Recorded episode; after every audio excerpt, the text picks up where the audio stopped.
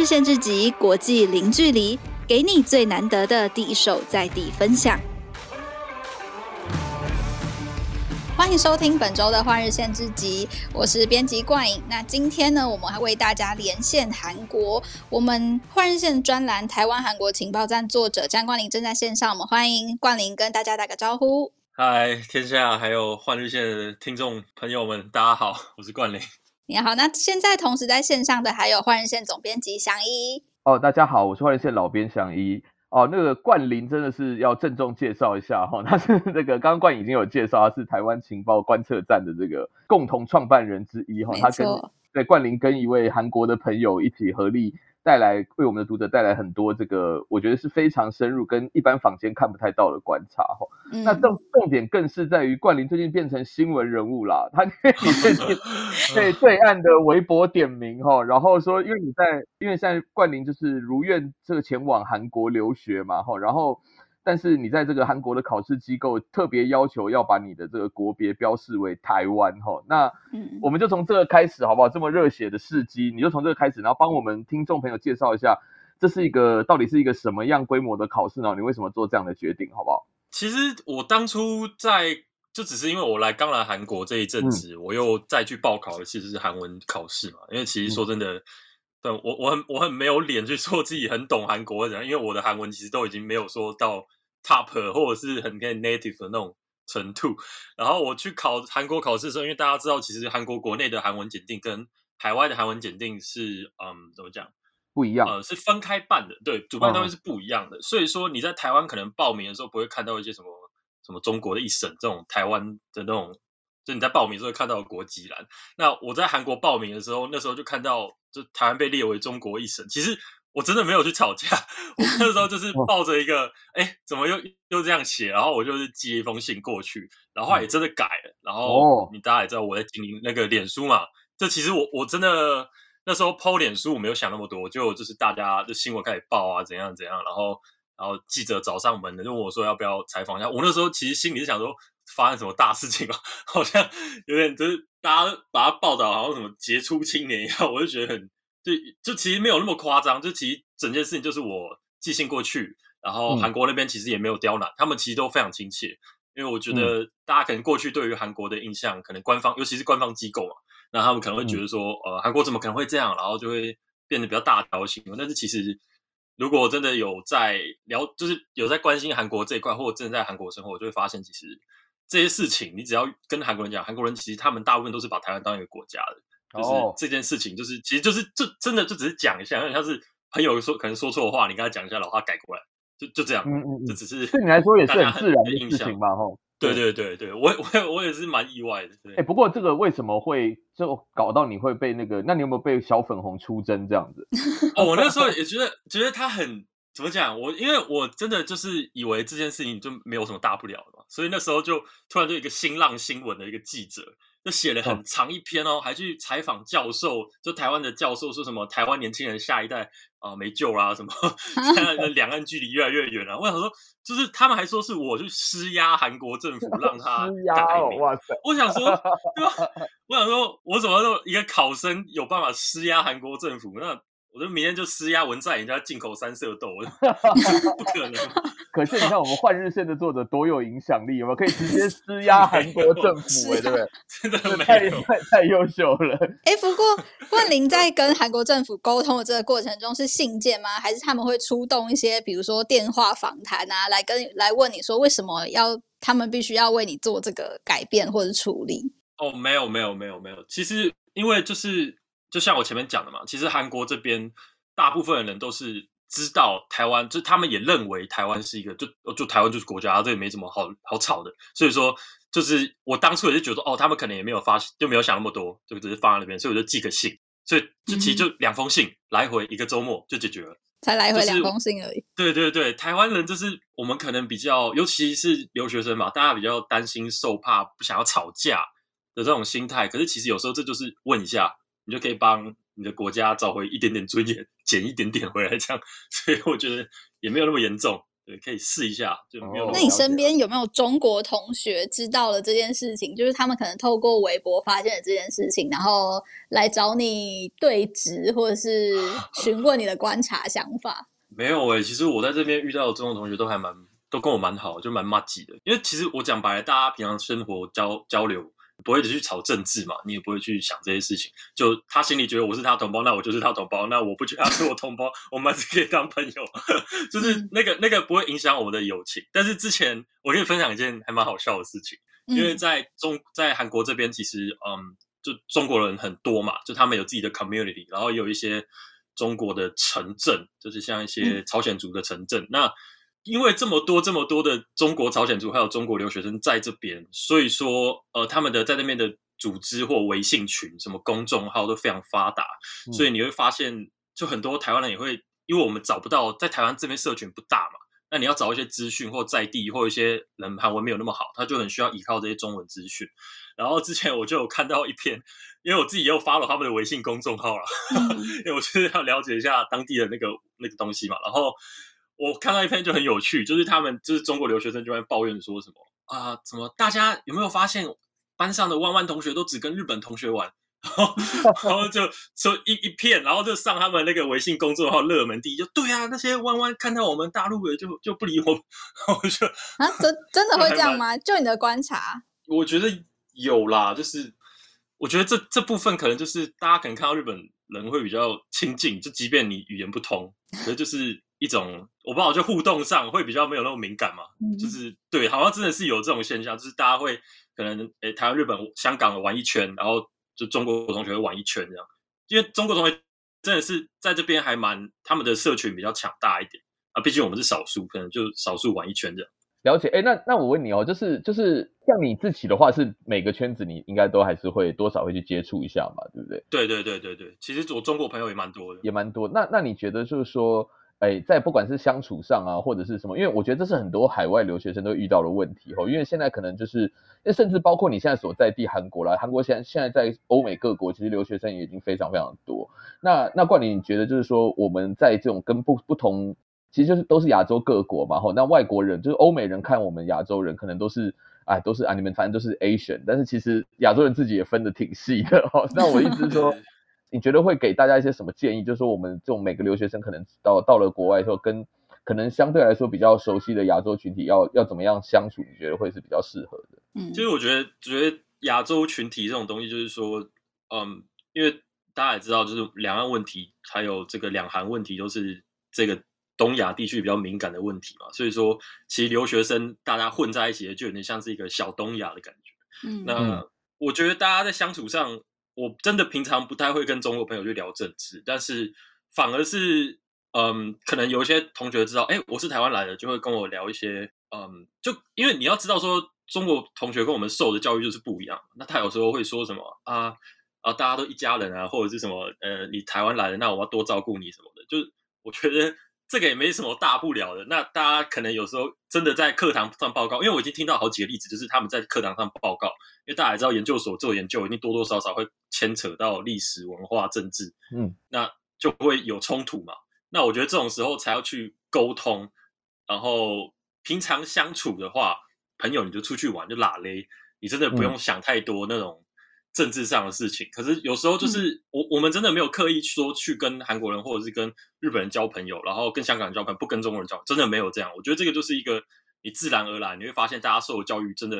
怎么讲？这是资本主义跟共产主义那个线，那个受的教育出来的人，就是会有一点点不一样。这个真的不是歧视或干嘛，我是真的有这样的感受。但是我还是有很多中国好朋友啊，就是这个不影响。但是。嗯我我讲白了，为了不要吵架，我有时候还是还蛮机车的，就是我有时候会当 part time 中国人，就是我可能今天跟我中中国同学出去玩啊，他们就是就是说到一些什么啊，国内最近怎么样怎么样，然后我可能有时候不小心我就跟他们讲一些中国用语，或者是有点被他们习惯了，就有点同化了，然后就会。啊，对对对，大家都是同胞，然后我就就跳过这个话题，然后他们还请我吃饭，然后照顾我，我就哎蛮开心的。然后回头过去，听到另外一个韩同韩国同学在抱怨中国同学，然后然后就哦对啊，他们中国人都这样，就还蛮蛮机车。但是我觉得这个就是大家有各自不同立场，那你就要学会去跟哪一群人相处，都见鬼说鬼，要见人说人话。当然就不要整天给他吵政治。了解了解。对，因为我自己我自己在台湾给人家的 image 就是好像我很绝情干嘛？但其实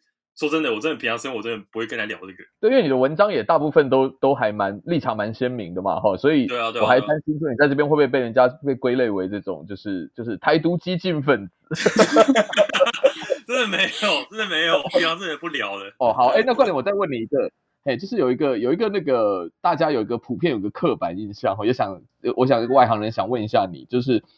都说韩国的的这个群体，就是比如说在海外留学生有很多留学生反映说，韩国群体相对来说比较排外哈，就是说他们可能就是自己变成一个小圈圈。那但但现在你你人到韩国留学了，你觉得他们面对这个就是包括你啊，或者是说其他亚洲国家也好或外国也好。的这些到韩国留学留学生，他们的态度大概是怎么样？我觉得台韩国大家都最常会，我觉得我很身为一个有在关心韩国的人，我很不喜欢大家在聊韩国的时候，也不要说不喜欢了，就是我没有很支持这三个字，就是民族性。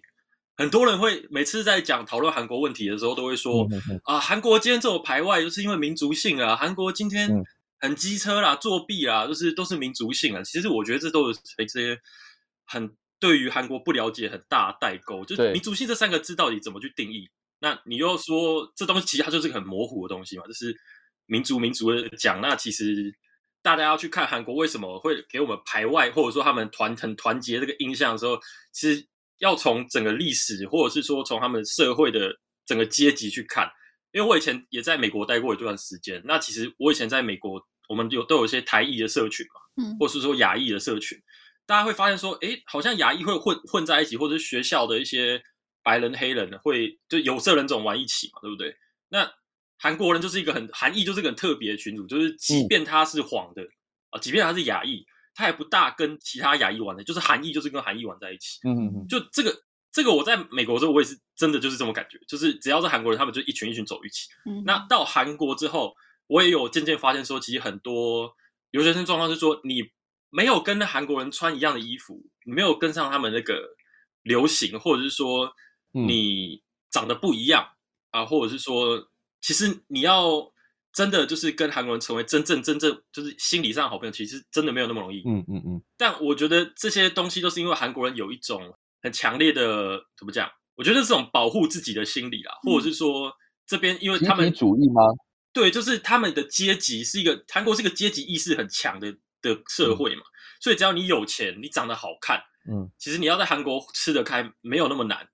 但是相对的来说，嗯，你在这边如果真的就是一个外国人，然后你又是一些就是在这个疫情的情况下，像前阵子就是不是疫情爆发嘛，万圣节之前不是一堆外国人去梨泰院那边 party，结果韩国的政府就不要说民间了，我们讲政府，政府突然官员直接讲说，我们会针对外国人。请他们就是就是在万圣节期间注意一点，嗯，就是已经出现这种官方直接就有点有有点恐吓人那种语气。嗯、那其实我我觉得这种 xenophobia 是这种排外的东西，在韩国的外国人社群其实已经讨论就讨论到烂了。嗯，嗯，但是我觉得只要大家去了解一下韩国的整个历史，你去想想看嘛，韩国人的社会是怎样，从以前就被中国侵略，被俄罗斯侵略。被日本侵略，对不对？他周围就是包着一群强国，他周围没有弱国啊。嗯嗯。所以你要怎么样让大家感觉你是一个不可以被欺负的？嗯、你就是要好看嘛。嗯。啊、你要实力了，就是要、嗯、要硬一点嘛。那以前在美国的，大家应该有听过什么洛杉矶那个。K Town 的那个事件嘛，就韩国城事件。对，那时候韩国人是怎么样保护自己的社群？他是几乎是唯一一个亚裔社群会拿起枪，然后直接跟黑人对射的那种，没错的那个族群。对啊，所以所以我觉得韩国人是你不能说他们今天是什么很自大，嗯，或者是怎样。其实我觉得韩国人是一个又自大又自卑的一个群组，就是因为他们是想要保护自己，而不是说今天我是因为瞧不起你们，而是因为他们从过去的经验。告诉自己说：“哦，我们要保护自己。”嗯哼哼。我觉得其实这个是反而是台湾的另外一个极端，是台湾人就是、嗯、我们台湾人就是熊盖 cake 啊，人家韩国人就知道说你太 cake 就是会被人家欺负的那种结果。嗯，就人家也是一一一整个社会就是被殖民的这个历史，那我们台湾也是一样啊。嗯嗯嗯。但是我们台湾人不一样，我们台湾人就是依然会很 cake 的说：“哦，拍谁拍谁拍谁。”然后永远都是人家看到这个是高加索人，就突然就变很对他很友善。哎，这个是白的，就突然就 就变了一个态度，大家懂我意思吗？就是台湾人是比较亲切的，嗯、但是亲切对外人过了头。嗯，但是韩国人就是比较有一点反过来，但是也也不是完全反过来，但是我知道他们是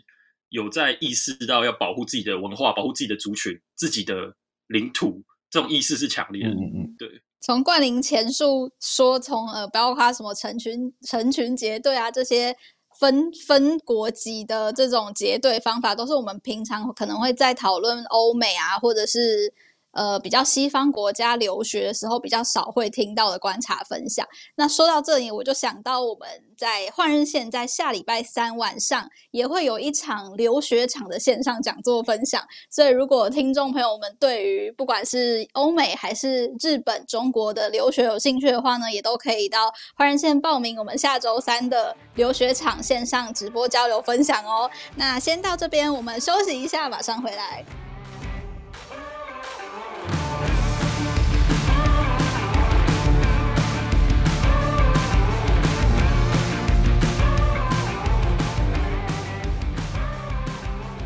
欢迎回到节目。那前面我们听到了冠霖近期在韩国的新闻，以及他在韩国留学的观察之后，我们就想问一下冠霖啊，因为听起来你不只是对于韩国文化有兴趣，就是多数人可能是从他们的歌曲或是戏剧开始有兴趣。那你想问问冠霖，是从什么样的契机之下开始对韩国这么样的认识了解，以及对这个国家开始产生热衷？我我觉得，我觉得认识了解可能不敢讲，但是有热衷倒是真的，就是。我那时候在，因为我申请的奖学金是类似那种日本有个交流协奖学金，嗯、我相信大家应该比较知道。那韩国有个一模一样的，也是政府发的，就是全额奖学金，就是包生活费、包学费，然后以政府邀请学人的名义去韩国留学。我那时候去，因为他们是采大使馆推荐的机制，就是你去大使馆面试，嗯、驻台北的韩国大使馆去面试完，然后才被大使馆推荐去韩国那边留学。那我记得我那时候在面试的时候，印象很深。我那时候讲的理由是说，我觉得台湾、韩国、日本都好，我们这几年就是，不要说这几年，这几十年都是一直看着中国，就是所有的研究、学术圈、新闻圈，或者是说政治圈，全部都在讲中国，就是今天中国怎样，中国东，中国西。但是韩国跟日本跟台湾彼此却没有很多的互相看着彼此的那种研究，不管是学术圈、媒体圈都好。大家可能不知道，过去的二十年来。在韩国的驻台的台湾驻韩记者，嗯，这这二十年间没有同时超过两个过。哇，一个是前辈，就是一个独立的记者杨千豪，甚至有十年期间，就基本上是只有杨千豪在那边。对，杨千豪我没认识啊。那嗯，那先辈他在韩国一个人这样这么多年，嗯，然后另外一个是中央社的记者。嗯、那现在基本上你们去想看，我们在。亚洲这么重要的一个国家，整个台湾只有两个记者在当地，嗯，一个直接的这样 source，可以台湾人从那边用台湾的观点写韩国新闻回来，嗯，然后其他时间我们台湾所有的韩国资讯，通通都是来自于翻译，嗯，或者是说我们看那个新闻台去哪里抄的，你也不知道，嗯嗯，那那这样的状况，韩国对台湾也一样，嗯，台湾现在之前有个韩联社驻台记者，现在零个。哇！现在没有半个是驻台的韩的韩国记者，我不知道有没有新后来新派了，但是有好几年的时间，通通都是这样。嗯，那大家知道这样的状况会导致一个很直接的问题，就是你看大家今天聊北京聊这么多啊，我们三三个国家都对北京这么了解，嗯，对华盛顿那么了解，那。大家知道之前不是有个很有名的孔子是韩国人的这个事件吗？没错，很多人到现在都以就是韩国人说孔子是韩呃韩国人嘛，这件事情是假新闻。嗯，这件事情可能到今天都还没有人知道，说是台湾的中国时报、台湾的报纸的一个记者到某个中国的论坛上、网络上抄来的新闻。嗯。那这样子完全没有查证的 source，直接在台湾就爆开来了。嗯、大家每个人就义愤填膺啊，觉得说，哎，韩国人怎么可以说孔子是他们的？事实上，在韩国根本就从来没有这样讲过。所有的韩国人都认为孔子是中国人。嗯，而且那时候不是说什么同韩国人说端午节是他们的嘛，对不对？那个时候有这个事情。嗯，其实那个端午节是韩国自己的那个另外一个他们当地的端午节，叫做我自己一时也忘记什么零端午节的，反正就是他们是韩国当地的一个完跟中国那个。那个丢丢霸掌那个端午节完全无关，另外一个端午节，大家也可以上联合国那个网上去查。所以说这样的问题就会是相邻江陵端午祭，对不对？是你说的是江原道的那个，是不是？对对对，江江陵端午端午祭。对，我记得那个日期也不太一样嘛，好像是六六月多之类的。对，没错没错。所以其实从那个时候我就慢慢的，因为我是在大学的时候修了一堂课，叫做韩国民主化，是正大的朱立熙老师开的课。嗯，那我从那个时候开始了解到韩国其实有很多历史上还有进程，还有一些民主或者是说我们历。文化上的相同点，但是台湾一直以来都跟韩国很不熟，尤其是文化或者是历史这一点。那大家最熟可能都是一些，呃，也不是，就是就是韩流或者是 K-pop，都都是 drama 这些。那我会觉得说，这些当然也是韩国成功很棒的范例，我也自己很有兴趣。但是我觉得只有这样的交流是很不够的，尤其是在我前面提到的那种我们两边直接的 source 直接认识的管道根本是几近零的状态之下，台湾跟韩国其实是很难有真正的彼此认识。嗯，那。我我觉得这件事情也是我为什么我想去韩国做研究，就是读韩国学这件事，就是去研究韩国，是因为我觉得台湾其实有很多可以跟韩国互相借鉴的，尤其是大家可能不知道，台湾跟韩国的历史，尤其是民主化的历史，几乎是一模一样，非常非常像，对，非常 非常像。台湾发生二二八前一天，韩国也发生一场大屠杀，叫济州四山，嗯，那时候也是也是韩国的。刚结束战争，然后美国到当地去接收，然后高压反共，然后那时候用反共的旗帜杀了非常多无辜的这些济州岛的岛民，导致那时候四四三事件，也就是韩国有点像韩国二二八那种感觉的事件。当地的老人到现在不敢吃当地种出来的麦子，因为他们觉得说这些麦子是那时候死的人血。哎呦，去灌溉出来的长大的麦子，所以他们就觉得这些麦子非常可怕。嗯、很多当地老人到现在是不敢吃那边的种子的，这这一点都不夸张。因为那时候，嗯，为了要反共这件事情，在济州四山是整个就是把岛围起来，因为济州济州是一岛是一个火山岛嘛，它是中间凸起来的。那时候岛民没有地方逃，就往山上逃。结果他们那时候的这些剿匪、剿共这些军人就，就就一路往山上杀，一直这样子往里面屠杀进去。哦，所以说这件事情也。导致了后来整个韩国，因为韩国也是经历了非常高压统治的，大概也是半世纪。嗯，这件事情在半世纪里面是不能提、不能说。那有没有跟二二八非常像？嗯嗯，只是一直到了最近这几年，甚至说近几十年，才有像是我们的总统出来公开对二二八道歉。嗯，然后韩国也是这几年才慢慢的有一些总统出来说这件事情要道歉、要赔偿。嗯，那人都走光了，就是这件事情就变成说，在韩国也是一件我们讲讲比较白话，就是大家说哦，不要提这个啊，撕裂族群。就是很 像，非常。然后再来就是一九八零年代后面的民主化的时期也是一模一样。我们在一九八零有美丽岛事件嘛，嗯，然后开始就是一些民主运动。韩国在八一九八零大家都知道是光州事件，嗯嗯嗯。然后从这个时候，台湾跟韩国也就是慢慢就开始往民主的话的这个道路去前进的同时，我们最大的差别是台湾因为那时候是李登辉执政，然后。那我们是采取了一个宁静革命的一个形态，就是说我们没有太多人死掉，因为我们是有一位就是李前总统在体制内做体制内的改革，所以导让台湾民主化算是相对没有死那么多人的。嗯，但韩国不一样，韩国是被高压统治、军人集权的全斗焕嗯。执政下，然后发生了光州事件这种事情，然后人民出来抗争，死了非常多人。才在一九八七年之的那一年，因为卢泰愚总统受不了舆论压力，那时候才正式宣布就是总统民选，嗯，然后宣布民主化，就是那时候的那个，我我一直好多名词在脑内，就是五一八宣言还是六一八宣言，对，反正就是一个宣言导让在一九八七那一年跟台湾同一年解严，就从这一年开始，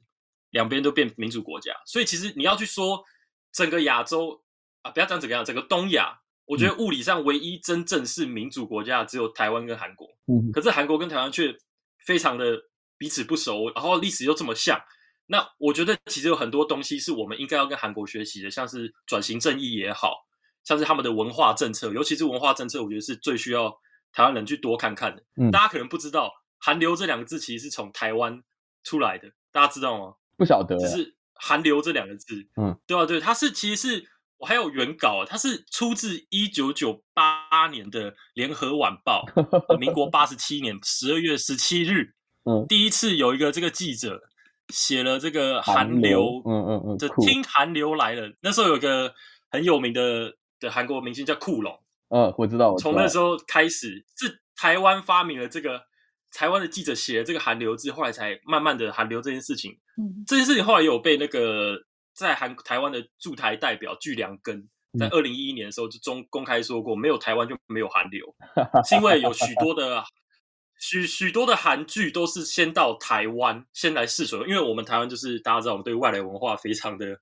接受度比较高啊，前面有提到，嗯，嗯，那也是因为这样，很多韩剧都会先到台湾先试水温，哎，台湾 OK 了，台湾看得开，他们就往新加坡、马来西亚那边去那个继续推，继续往下推啊。如果台湾哎台湾人都不看啊，完蛋了，没有人要看的。所以说，其实那时候每一年在台湾都韩流慢慢的在台湾每一年都有就几百部韩剧这样发，也是因为从这个时期开始，他们这个文化政策开始，金大中总统开始投资这个文化政策。然后开始发展韩剧，台湾才开始对韩国印象有改变。嗯，当然这是这个就是这一部文化这一部分了。对对，说到这个，我真的非常谢谢这个冠霖详细的解说，我觉得非常有意思。那我觉得要连接到这个韩国整个，就是说它民主化运动跟韩你刚刚讲的那个韩国影剧啊，我还蛮个人还蛮推荐那个之前已经很红了啦，大家也不需要我再做广告。就是那个奉俊昊导演导的那一部嘛，对不对？就是叫什么？我有，我是个，我只是个计程车司机，对不对？他其实讲的就是那段历史，对不对？在光州运动的时候，嗯，光州，对对对，我觉得就是韩国，他可以用影剧，他现在已经开始在跟世界说自己的故事，然后这个确实某种程度上的确是是我们台湾真的也可以借鉴跟学互相学习的啦的，对啊，我觉得这个真的是听了特别有感，这样子。对，我想我是想问冠霖说，这一次就是你。之前都在台湾这么长时间的在追踪韩国的消息，还有研究他们的背景。那这一次你真的亲身到了当地之后，有没有什么对自己的目标？比如说想在那里完成什么事情，或者是想要呃借这个在人在当地的机会做什么新的里程碑？其实我一直都有在计划，就是像前面提到，因为长期这边缺乏台湾跟韩国缺乏直接的。讯息来源嘛，就是我们可以直接第一手的把资料写回台湾，嗯，这是我现在想要先做的，所以这也是为什么会开了一个好像没什么用的 粉丝专业，然后那边写文章干嘛的。嗯，其实最主要的是希望，我觉得第一手的资料，然后让台湾人可以用台湾的观点去看到韩国的东西，而不是说，呃，今天这个东资料是外国人先写完，然后我们再翻译过来的东西。那这样你就会少了很多台湾人的观点在里面去看这些事情。然后，另外一方面是因为我其实，在韩国现在已经准备好把我们的这个独立媒体，嗯，啊，我们先姑且称之独立媒体的这个情报站，我们想把台湾韩国情报站做成一个专业化的一个媒体的品牌。然后，在韩国这边，除了能够写文章报道之外，也可以在韩国这边做一些民间的一些努力倡议，嗯，像是投稿社论到韩国的。报纸直接让他们可以透过台湾人记者或台湾的媒体，我们的角度去了解台湾现在发生什么事情。嗯，因为我觉得这一块是在韩国非常缺少，你几乎几乎很难在韩国找到有台湾人写的东西。嗯哼，或者甚至说台湾的 YouTuber 可能在这边都没有那么多了。我们台湾还有一些韩国的金针菇什么 之类的，就是还蛮多很很可爱的韩国 YouTuber 在台湾这样。所以我觉得在韩国还是很多人到现在还会把泰国跟台湾分不清楚。所以。还有很多要努力啦，就是要慢慢的从我们这一代开始，把台湾跟韩国的关系重新去写一遍，嗯，而不是说去延续我们上一代对韩国的那个印象跟关系啦。因为因为上一代的上一代的对韩国想象还是不大一样，对。是，冠霖说到这个，我想跟你请教一下哈，就是那个台湾韩国情报站的这个部分，因为是你你是跟一位韩国籍的朋友共同创立的嘛，哈，对对对，这个故事非常有意思，可不可以跟我们一起讲一下？因为其实。我我我我们光是在换日线上就看过这个这位这位编辑，他写过非常精彩的在讲韩国政政治的文章，跟我们台湾能看到的一些角度都很不一样哈。那可不可以跟我们分享一下你们是怎么认识，然后怎么会变成要共同创立这个这个这个组织呢？哦，我们其实是两个人，就是我的那个另外一位创办人叫做申在元，嗯，那他现在他的本业是做区块链的。那真的啊，好有趣。对对 对，韩国现在区块链非常夯，超多年轻人都在做。嗯，那他是比较早期，我们是在台湾，他来台大交换，然后我们在台大就是玩社团，因为大家知道，其实我们正大很多学生会去台大玩社团，所以。我们在台大认识，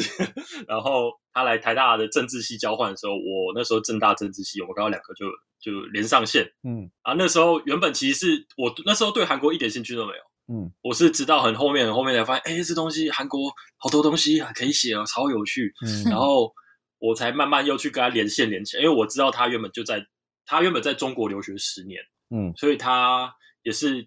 中文算是母语啊，他两个母语，就韩文跟中文都讲得非常好。嗯，那他自己对写这些东西有兴趣，所以他在中国的一些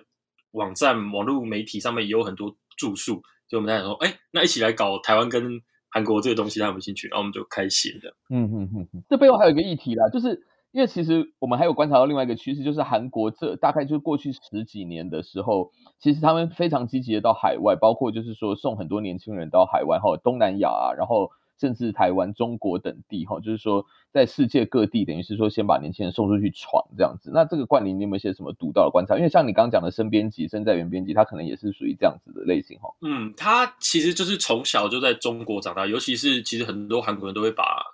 其实到中国去读书的，真的还是很多啦。嗯嗯嗯，尤其是读你会中文，现在这几年在韩国是非常有竞争力，尤其是韩国现在的经济，虽然他们也不想，但是他们现在。跟中国挂钩的比例差不多是三十五趴，我记得好像出口的三十五趴都是靠中国，三十五趴而已哦。台湾是六十趴，好不好？哦，台湾 那个太夸张了。对，韩国已经已经把这个三十五趴当做国安危机，所以在推他们的新南方政策，想要多元化他们的那些出，不要太依赖中国。嗯，那台湾这个就不予置评。好好好，我们讲到这个就暂时住嘴。对对，那个太尴尬了。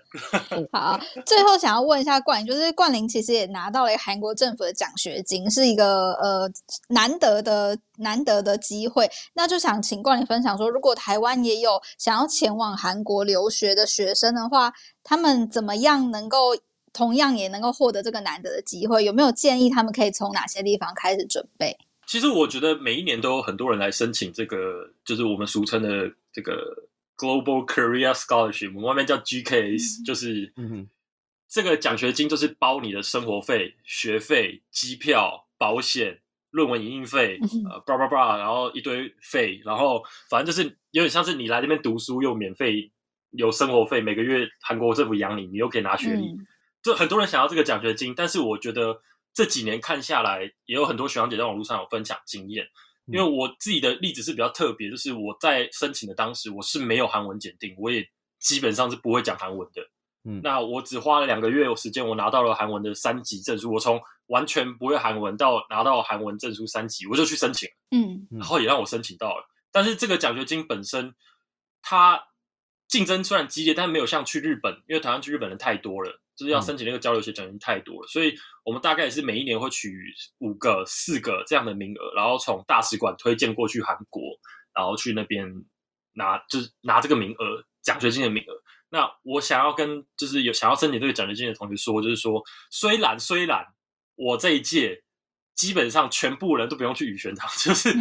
只要你是，因为他去语学堂不去语学堂的标准就是说你在申请的时候，你即便拿到这个奖学金，但是你的韩检没有五级以上，也就是我们呃日文的 N two 这样说好了，你没有 N two N one 你就必须去语学堂。嗯、那那时候我这一届过的全部人只有我一个。好像五六个还七个人的奖学生，只有我一个是没有五级或六级的。那我相信大部分人应该都是六级了，嗯、就是这今天都是韩文很好，所以我觉得大家其实就是不要，如果想申请这个奖学金，第一个要么就是你是想要去教韩文，或者是说你韩文真的很好，对台湾关系真的有一些想法。那要么就是你可能要像我一样比较奇葩，虽然我那个时候对韩文真的不是很好，就我去年申请这个的时候。我是就是讲了我一大堆我这些理想，说就是有点像唬烂，然后说我觉得台韩关系应该更好，大家不要去看中国，可以看彼此这种东西。然后我也提出了一些我过去在换日线啊，感谢祥一有帮我写这个推荐，然后在换日线写文章这些东西，然后拿出一些具体的作品给大使馆去看，然后他们也会根据说你这个人特质去决定要不要推荐。嗯，对，所以我觉得大家不要放弃的太快，或者说你韩文没有六级你就。不想申请，其实还是有很多机会。只要你的目标明确，你知道你要来韩国干嘛，你奖学金一定都有机会。嗯，对对，但是名额就比较少。冠霖刚刚是太客气了啦，什么虎烂？我觉得这是因为我就是了解你是真的想要做这方面的交流，然后我才会才会才会很乐意帮你推荐吧。那太客气了，就是你自己的实力。然后，然后我我真的觉得就是就是那个。冠霖这就是非常非常热血又优秀的一个年轻人了，然后可以基本上，哎天哪，我现在已经在用年轻人形容别人了，好糟糕。对，我觉得，我觉得，因为因为就是说，你可以从一个人的文章看到他的性格嘛，哈，就是我觉得你其实有很明确的，就是说我我希望到国外，但我的目标其实还是希望让我的家乡更好，然后让让我们的社会可以跟国际更连接，哈，然后彼此可以少一些成见跟对立，然后。那个去去去互相了解，因为了解是一切的基础嘛。哈，如果你连最基本的了解到现在还在认为说哦，韩国人偷走了我们的粽子，偷走了我们的屈原之类的话，那很显然的不是一个健康跟正确的理解嘛。哈，对，那我所以我觉得就是说。从这个从理解开始，就不管人家的好或坏，都可以互相学习嘛。好，就是好的就就就去效法人家。那那如果说觉得不是适合我们的，可能比较不好的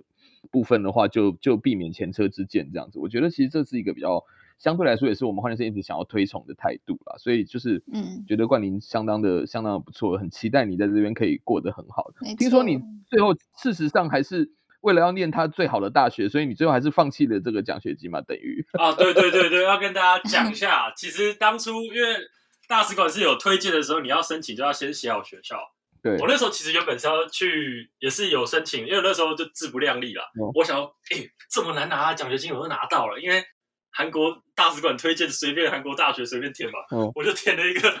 所有大学最难，就是比较难又很热门的研究所，嗯、就是那时候填的是算是算是新闻所了，嗯、然后填了高丽也是填了，就填一样很难的所，嗯、就是基本上都是那种韩文至少一定要六级以上那种。我那时候就报了一个啊，我都会去语学堂，那我语学堂学完进去不就没事了？嗯、那个心态去填，结果我就被 reject，我就三间两间被 reject，然后只能最后只有釜山大学的 offer，、嗯、然后我那时候就哇，戏啊！我想说我这个。奖学金都拿到，结果被 reject。然后后来我的选择是，我会暂时先，因为我现在人已经在韩国了，嗯，但我现在是读的这个奖学金的 program 里面的语学堂，嗯，但是我后来又用一般的管道重新申请了一次所有大学，嗯，那我后来又上了所有大学这个韩国研究学系，哇，所以说就是非常的崎岖，就是我当初应该就是直接